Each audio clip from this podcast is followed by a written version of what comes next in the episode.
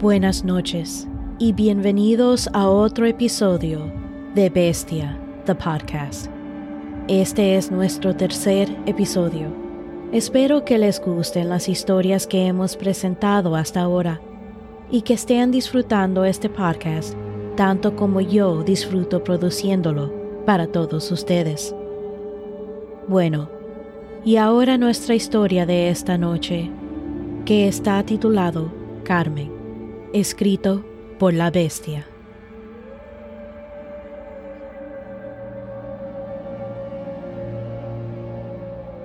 Mucho tiempo atrás, cuando era joven, yo pasaba muchas horas mirando por la ventana de la habitación de mis padres, soñando con otra vida fuera de mi realidad, un mundo donde todo era cálido, amoroso y amable un lugar seguro donde la oscuridad no era el enemigo y el miedo no invadiera mis noches con desesperación y terror, como un fuego que no se podía apagar.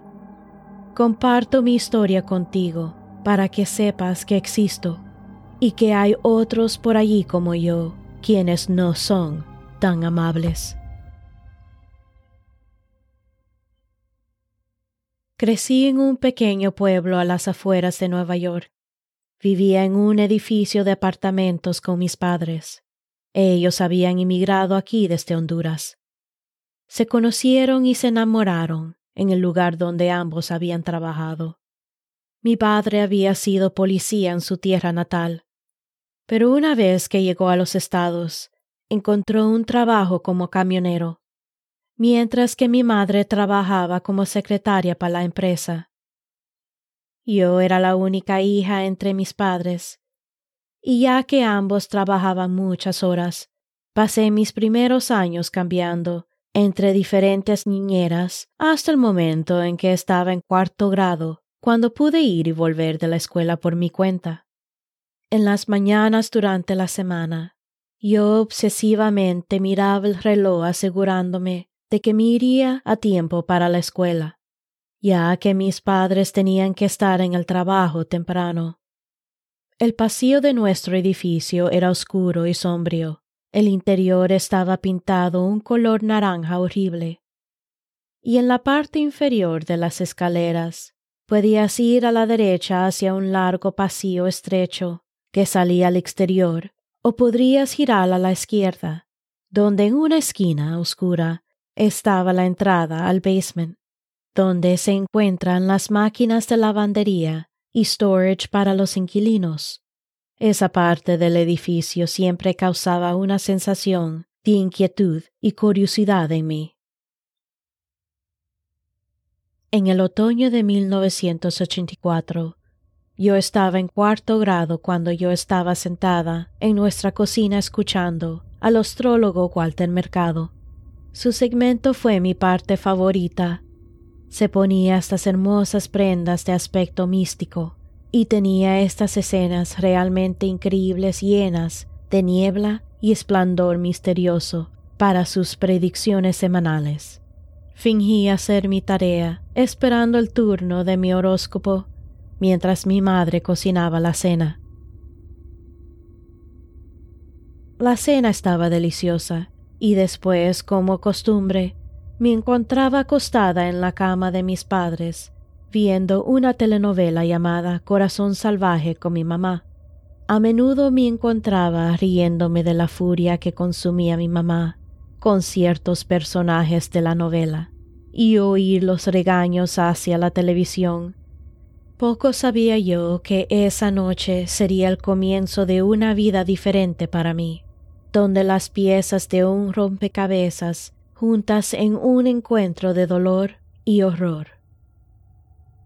Hacía ya un par de horas que estaba acostada en cama para la noche. Mis noches se pasaban generalmente con las cubiertas sobre mi cabeza.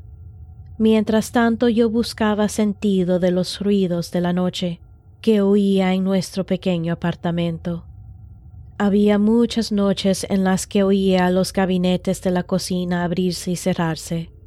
Pasos emanaban de la cocina y el sonido de un suave corriente de agua siempre acompañaba la noche como una sombría orquesta de ruidos suaves y perturbadores. Pero esta noche fue diferente. De repente sentí una sensación de pesadez en mi pecho.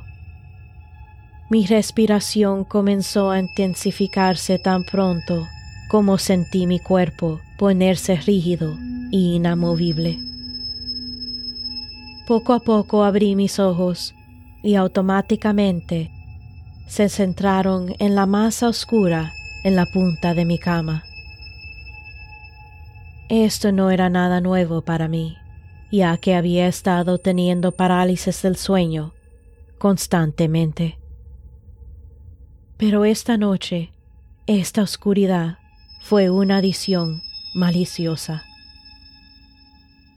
Esta oscuridad desató una ola de tristeza, dolor y temor, consumiéndome mi alma y cuerpo. No podía moverme, no podía ni pestañear. Lo único que podía hacer por mi propia voluntad era rezar. Pero eso no impidió que la masa negra se moviera más cerca a mí. Cuanto más cerca estaba, más rígido se volvió mi cuerpo. Quería gritar, pero cualquier intento fue en vano. Sentí mi cuerpo elevarse desde la cama hacia el techo lentamente y hacia el lado de mi cama. No podía creer lo que me estaba pasando. Pronto me encontré consumida en una densa nieblina negra, cuando de repente un aliento caliente y húmedo llenó mis oídos con un suave susurro. Carmen, soy tu padre. Es hora de que estés a mi lado. Necesito que vengas a buscarme. Tengo mucho que enseñarte. No pude entender las últimas palabras. He intentado de recordar ciertos momentos de esa noche pero todo se convierte en una mezcla caótica de terror. Me desperté con mis padres mirándome. Mi madre estaba sentada en mi cama con la mano sobre la boca y mi padre de pie detrás de ella, con lágrimas lentamente brotando de sus ojos. Pude ver la mano de mi padre temblando mientras trataba de mantenerla en el hombro de mi mamá. Me senté y parpadeé un par de veces sacudiendo mi cabeza y enfocando mis ojos en la humedad de mi pecho, manos y boca. Tenía sangre por todo mi cuerpo. Estaba a punto de gritar, cuando en un movimiento rápido mi madre puso sus manos sobre mi boca y dijo, No grites, todo va a estar bien. Mantén la calma, por favor, mi hija. De repente, oímos golpes a la puerta principal. Vete, me quedaré aquí con Carmen, mi madre le dijo en un susurro bajo a mi padre. Mi padre retrocedió lentamente y salió de mi habitación tirando la pesada cortina que servía como mi puerta hacia abajo. No te preocupes, todo va a estar bien, dijo mi madre con lágrimas en los ojos. Mami, ¿qué pasa? ¿Por qué lloras? Empecé a mirar la sangre seca y espesa por todas partes. Mis manos estaban saturadas de sangre. Mi madre me abrazó fuertemente. Nos abrazábamos en silencio mientras escuchábamos la conversación de mi padre. Oye, José, perdone la intrusión, pero quería saber si ustedes escucharon cualquier ruido anoche o alguna conmoción aquí en el pasillo. Escuché al dueño preguntarle a mi padre. No que yo sepa, ¿Qué está pasando? ¿Alguien trató de entrar a fuerzas? No estoy seguro, pero mi gato fue encontrado muerto en el basement. Fue estripado y no estoy seguro, pero parecía que estaba parcialmente comido. Luis, el dueño, dijo, mientras su voz se cayó en una canción de lágrimas. ¿Qué? ¿Comido? No, no. Eso no puede ser. Lo siento, Luis. La voz de mi padre comenzó a agrietarse hacia el final. ¿Llamaste a la policía? Sí, están en camino. Por favor, si recuerdas algo de anoche, un ruido, no sé, hacérmelo a saber. Sí, por supuesto. Lo siento mucho, Luis. Oímos la puerta cerrarse mientras nos sentábamos en silencio. Los pasos de mi padre se detuvieron a mitad de camino hacia mi habitación. Cada paso después de ese fue lento y pesado. Mientras mi padre tiraba la cortina hacia un lado, recuerdo ver su cara ponerse pálido y sus ojos sombrios y horrorizados. Él trató de darse la vuelta, pero el vómito salió de su boca. Rápidamente mi madre se apresuró al lado de mi padre. Mi padre comenzó a llorar y le susurró algo a mi madre. Ella me miró con miedo en los ojos. Comencé a llorar. Lágrimas calientes comenzaron a correr por mi cara. Tuve una pesadilla anoche y había esta cosa negra y horrible. Dijo que era mi padre. Papi, ¿fuiste tú? Estaba tan asustada. Empecé a llorar en mis manos que todavía estaban empapadas de sangre. Carmencita, mira. Mis padres empezaron a acercarse a mí. Mi padre se limpió la boca con el pañuelo blanco que siempre guardaba en el bolsillo.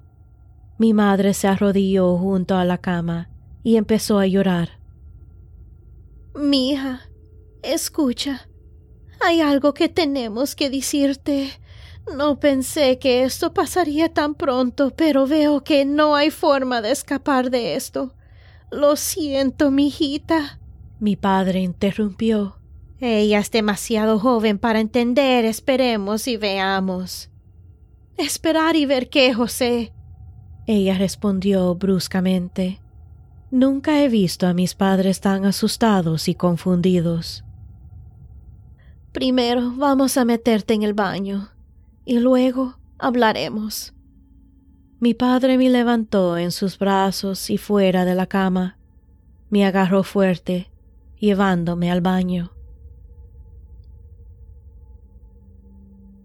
Estaba sentada en el sofá de la sala después del baño, con mis padres sentados a mi lado en silencio. Carmencita, hay algo que tenemos que decirte algo que pensábamos que teníamos más tiempo, al menos hasta que fueras un poco mayor. Escucha, mija, te queremos mucho. Así es, preciosa, eres todo nuestro mundo, mi padre dijo con tristeza en sus ojos. Mijita, siempre serás mi hija y yo siempre seré tu padre. Mi amor por ti, preciosa, no tiene límite. Mi padre inclinó su cabeza en mis manos, sujetándolas con fuerza. Mi madre continuó.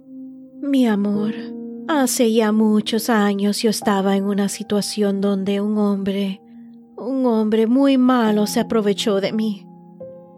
Y como resultado, quedé embarazada de ti. Este hombre desapareció no poco después.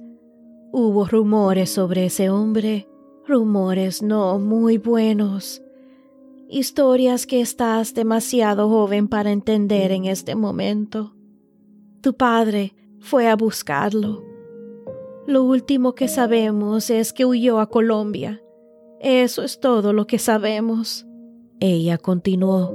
Este hombre no era realmente un hombre. Era un... era una especie de bestia. ¿Qué? No lo entiendo, dije, con total incredulidad, mirando a mis padres en estado de shock.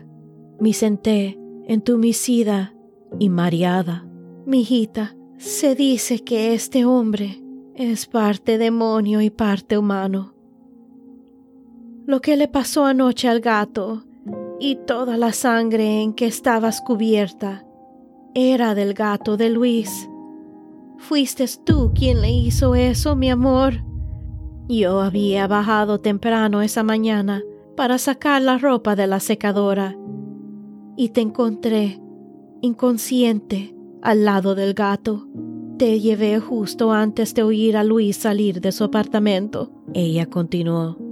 Hemos decidido que sería más seguro si nos mudamos a San Pedro Sula para vivir en la casa de tu abuela. Será más seguro para ti y para nosotros si tienes esta aflicción que te lleva a hacer estas cosas. Podemos protegerte mejor allí tu padre puede recuperar su trabajo en la comisaría y podremos ayudarte y protegerte.